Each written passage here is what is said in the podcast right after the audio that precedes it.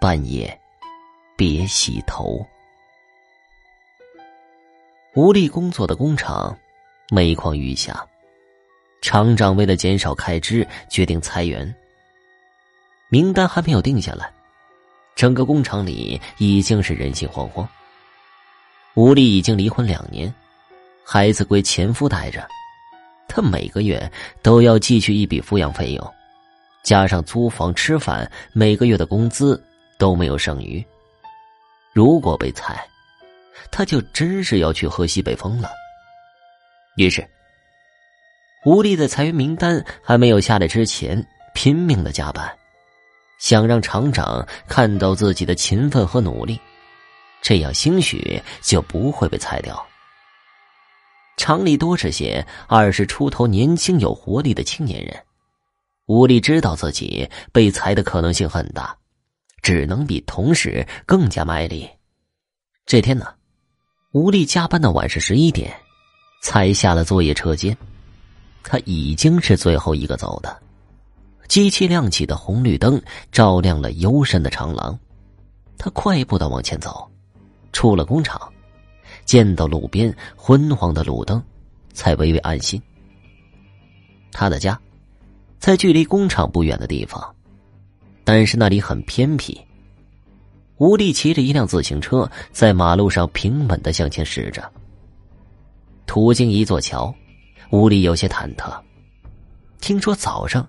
有个想不开的年轻女孩子从这里跳下去了，溺水死了。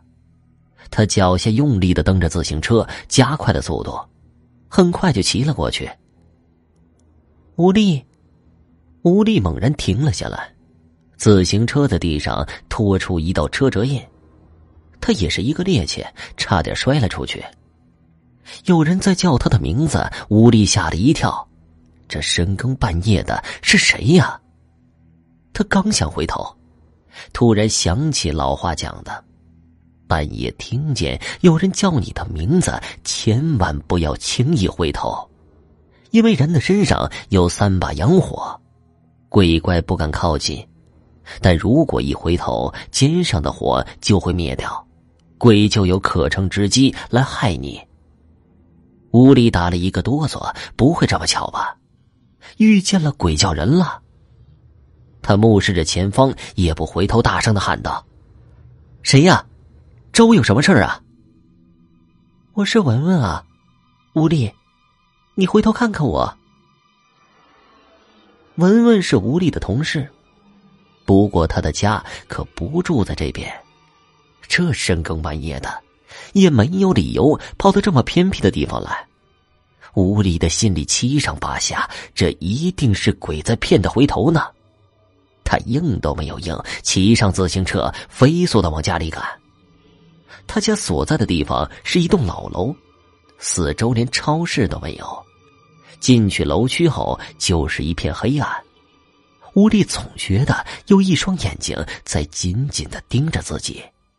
到了家门口，他壮了壮胆子，也不回头，冲着空气大喊。你别跟着我了啊！我家供着关老爷，你跟进来也没有什么用。半晌，听到一声悠悠的叹息，吴力这才放下心来。